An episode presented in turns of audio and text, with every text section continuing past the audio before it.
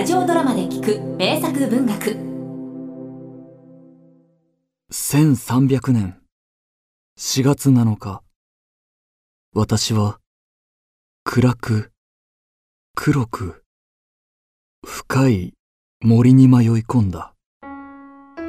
そこで私は古代ローマの大詩人ウェルギリウスと出会った。私はベアトリーチェという女性にお前を天国まで案内するよう頼まれた。ベアトリーチェは24歳で亡くなった我が初恋の人である。私はウェルギリウスに従い写しみのまま地獄に入った。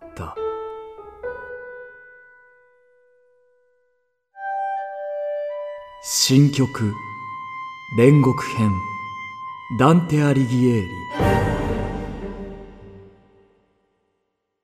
清めよ。汝の魂を。傲慢嫉妬憤怒怠惰貪欲暴食色欲の罪。私はウェルギリウスに導かれ魔王ルシファー幽閉の地を通り地獄を出た。次に私たちは煉獄に入り天使から七つの大罪を洗い落とすよう告げられた。見よダンテ。煉獄にいる魂たちを。重荷を背負い歩くことで傲慢の罪を。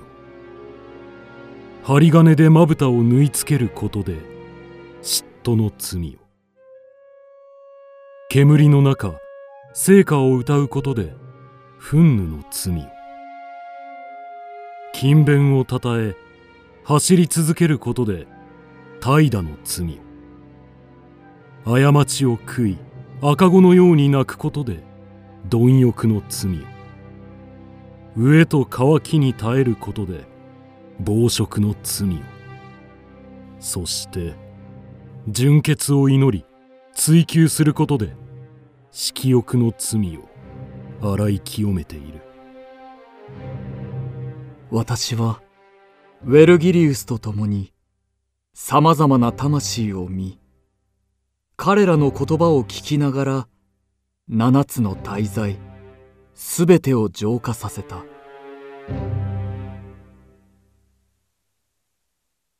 すると再び天使が現れ私たちに言った。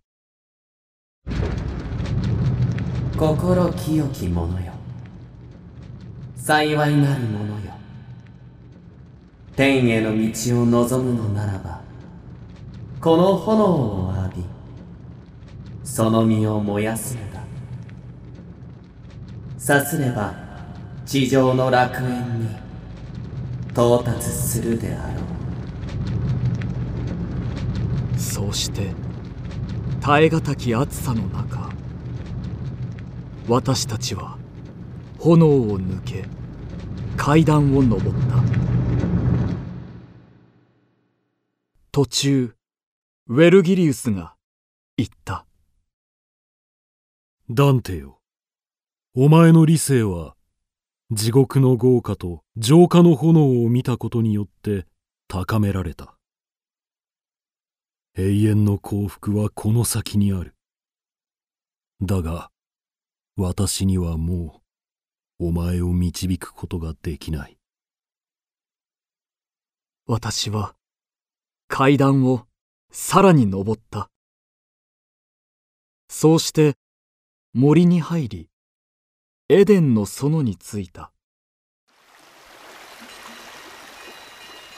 川沿いを歩いているとたくさんの天使たちが華麗な行列を作り歌いながら色とりどりの花をまいた。すると花が集まり雲のように形をなし私の最も愛しい人となって私に語りかけた。おおダンテ。ええいかにも。私はベアトリーチ。ェよくぞここまで来ましたね。ここからは私があなたを天国にお連れしましょう。私は初恋の人との再会の喜びを我が師ウェルギリウスに伝えようとした。だが彼の姿はどこにもなかった。さあエウノエの川の水をお飲みなさい。言われるまま川の水を飲むと。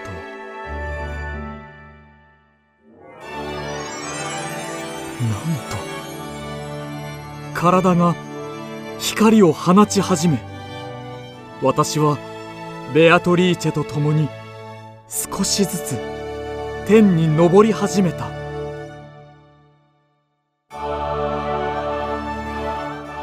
行きましょうダンテ。古の聖人や神学者たち。イエス様マリア様のもとへ。その後私はベアトリーチェと共に天国を巡った。彼女は星々の輝きが増すとともに一層美しくなっていく。そうして。おお。なんという心地よい光。なんという喜びであろう。まるで愛のバラに包まれているようだ。